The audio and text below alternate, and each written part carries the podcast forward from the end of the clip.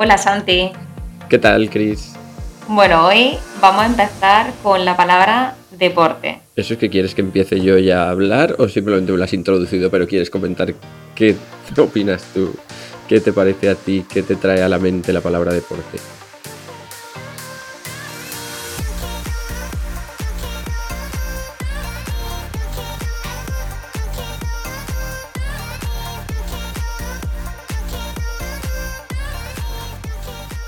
Venga, ya que me lo has puesto así tan fácil, te digo lo que me sugiere a mí.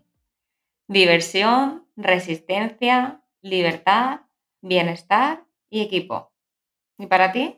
Pues la verdad es que cuando lo has dicho he dicho, joder, yo también habría puesto algunas de esas, pero las que me han venido, me han venido compañerismo, conexión, sobreponerse y cuidado. Cuidado en el sentido de cuidado a uno mismo, no de que hay que tener cuidado al hacer deporte. Y la primera de todas la que había puesto, que no sé si es porque de pequeño había como un anuncio, un eslogan que decía deporte es vida, practica deporte. No sé si te suena a Ah, ti. No, no me acuerdo. Cuando he puesto vida me ha venido a la mente como el eslogan ese de deporte es vida. Luego lo buscaré para ver. Pues yo creo que era un anuncio de cuando era jovencillo. sí, sí. Pero qué curioso, ¿no? Porque viene mucho a cuento con lo que vamos a, hablar, el concepto de, de deporte.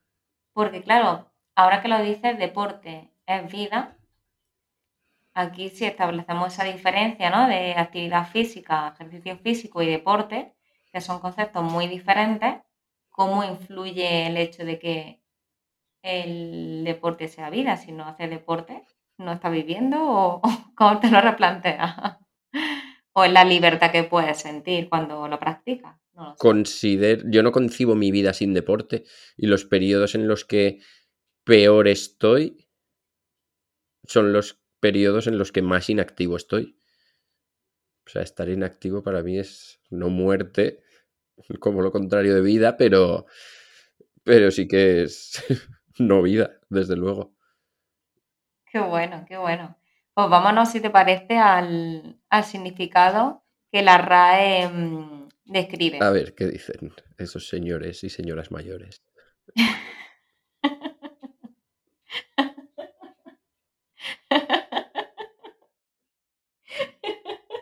Ya entra el ataque de risa. Vale, hay dos significados.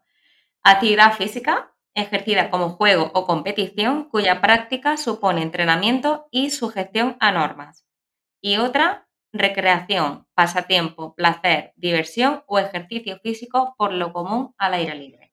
Sin embargo, Santi, la mm, ISAF, el Instituto de Ciencias de, de la Salud y la Actividad Física, establece una, una diferencia que a mí me pareció súper curiosa sobre el, el concepto de, mm, de deporte junto con el ejercicio físico y la actividad física.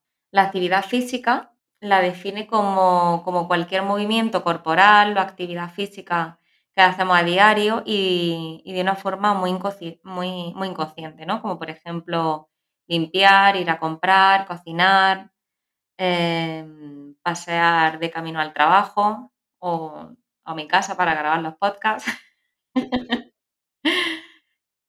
¿Qué te parece? Una persona de Estados Unidos que se llama Ben Greenfield, que tiene un podcast. Una de las cosas en las que hace mucho hincapié siempre es en, en las ganancias invisibles, creo que las llama, que es precisamente todo eso, todo ese movimiento que hay a lo largo del día, de subir las escaleras cada vez que entras en un edificio y vas a ir a una planta que no sea la planta baja, el cargar la compra del supermercado a casa, limpiar, salir al huerto y plantar algo, todas esas cosas, claro, son actividad. Al fin y al cabo, no es que sean deporte, pero son actividad. O sea, de hecho yo cuando pensaba en deporte pensaba en eso, en actividad en general, no solo en, en competiciones de equipos o en salir a correr. Que bueno, me ha encantado, ¿eh? El- la ganancia invisible. Y Chris, esas dos diferencias entre ejercicio físico y deporte que nos has contado ahora, que decía el instituto, ¿por qué? ¿Cuál es el motivo para exponerlas? Sobre todo para poder diferenciar lo que, lo que significa para nosotros o el concepto en sí de deporte, ¿no? especialmente cuando acudes a un nutricionista, a un médico o mm, a una persona sanitaria que nos incita a que tenemos que hacer deporte por salud. Entonces, claro, inconscientemente la mayoría de las personas, em, lo digo porque me pasa mucho en consulta, ¿no? Asocian lo que es el deporte a correr o pesa en el gimnasio. Y claro, ya al decir eso y asociarlo a toda esa mm, actividad, ejercicio físico, que realmente genera una, un, no es placentero ¿no? Para, para, la persona porque no le gusta a lo mejor realizar ese tipo de actividades, ya hace que rechace hacer deporte y por lo tanto se sienta culpable porque no está haciendo lo que realmente el médico o la persona sanitaria le está diciendo, que al final es generar movimiento corporal, por ejemplo, el baile, para poder tener una salud física. Y, o incluso lo que tú has dicho, ¿no? La ganancia invisible. Sí, así es, Cris, claro. Si piensas solo que las opciones de movimiento asociado a salud que te pueden recomendar son ir al gimnasio y apuntarte a alguna de esas clases de gimnasio tipo zumba, pilates o cosas de esas, o apuntarte o, ir a, hacer pesas, o si no salir a correr, realmente estás dejando fuera un espectro enorme de cosas que pueden resultar más divertidas para otra persona y que si no las tienes en cuenta, pues pasa lo que tú decías, que puede que lo pruebes un poco, no te divierta y digas, pues ya está, el deporte no va conmigo. Y... Claro, claro, y al final te sientes mal porque no estás haciendo lo que se supone que, debe hacer, ¿no? Y no considera otra actividad física también divertida que cumplan esa función como un objetivo, ¿no? De, salud o rehabilitación o lo que sea. Y, Santi, para ti el, yoga, ¿lo considera un deporte o, no? Pero yo me lo he planteado muchas veces. Mm, depende mucho, yo diría, del tipo de yoga. Porque yo he practicado yogas que asociaría más a meditación que actividad física. Bueno, y de hecho, con la propia pulsera de la que hablaba antes, que mide la actividad, he acabado la clase de yoga y ha sido como si estuviese haciendo estiramientos sin más, que en cuanto a nivel de frecuencia cardíaca que registra, casi no hay diferencia. Y hay otras clases en las que me he querido morir, porque mi elasticidad es casi de gimnasta rusa de 14 años, campeona de Olimpiadas ironía. Entonces, clases en las que hemos practicado posturas ahí imposibles y en las que hemos hecho muchísima repetición me han cansado muchísimo y de hecho algunas no las, no las he podido ni acabar del cansancio. O sea que eso es, vamos, deporte total. O sea, ahí la mente no sé si le da tiempo a, meditar. ¿Deporte o ejercicio físico? Ejercicio físico, ejercicio físico. Con esas definiciones que nos has leído sería ejercicio físico. De hecho, la ONU lo considera no como un deporte, pero sí como una práctica física, que al final lo que, lo que ayuda un poco a, bueno, un poco no, para mí sobre todo muchísimo, el, equilibrio entre, entre la mente, el cuerpo y, el espíritu. Como tú dices, ¿no? También, y también depende del, tipo de, de yoga, que por eso podemos asociarlo como un deporte, por la competitividad, que también se genera una parte competitiva con nosotros mismos porque tenemos que ir superándonos, ¿no? A, ir haciendo mejor las posturas para poder llegar a esa, mm, a esa sinergia corporal y mental, el, sentido de pertenencia también, como hablábamos antes del, deporte, ¿no? Formas parte como de un equipo. De aquí en, en este sentido sería como formar parte de una comunidad y al final eso también te ayuda a motivarte más porque es algo que, tiene en común con otra, gente y la, la rutina para poder lograr llegar a, realizar ese tipo de postura. Y sobre todo con el Astanga Yoga, no sé si tú lo, conoces. Mm, sí, pero no creo que lo haya practicado mucho, la verdad. Bueno, yo, tampoco soy muy experta, ¿eh? No, pero este, este tipo de yoga lo asocio mucho por la parte de, de ser competitivo con uno mismo, porque mm, se basa en la consecución de una serie de, posturas o de que, las tienes que hacer de forma muy ordenada y hasta que no consigas hacerla bien, de forma correcta, no pasa a la, a la, siguiente. A mí una cosa que me encanta de los deportes, sobre todo es la, y he dicho deportes ahí con, con intención, es la parte en la que te relacionas con los demás, la parte de compañerismo, la que creo que es más importante o que más destaco yo. Pero ha habido muchos momentos en los que he hecho mucho deporte solo y siempre que le añado la parte de hacerlo en, en equipo o acompañado, ya sea salir en bici, ya sea salir a correr, como jugar un partido de fútbol o un partido de baloncesto, ir a tirar unos tiros, le añade muchísimo más a la práctica, a la motivación, al seguir haciéndolo. Incluso pensaba, por una de las palabras que había dicho al principio era compañerismo, incluso pensaba que en, en un desarrollo correcto de cualquier niño debería tener cabida siempre la parte de deportes de equipo. Por ese a- aprender a relacionarte con otros, a apoyarte en otros, a que no todo dependa de ti, a... Sí, eso, a veces ser líder y a veces ser jugador de equipo. Sí, es cierto. Y, al- y además en el, el deporte individual como el tenis es muy duro, es mucho más duro, ¿eh? Y por ejemplo, lo que tú dices, la parte del compañerismo, em, claro, en, en mi caso, no es lo mismo cuando me voy a entrenar sola, que es cierto que me encanta porque me pongo los podcasts o la música, pero cuando voy con, con el equipo es totalmente diferente. Y lo que tú dices, ¿no? El, el relacionarte, el saber esperar. Y Santi, ¿qué te aporta, qué te aporta el, el deporte? Estabilidad. Te lo copio. Estabilidad mental y emocional.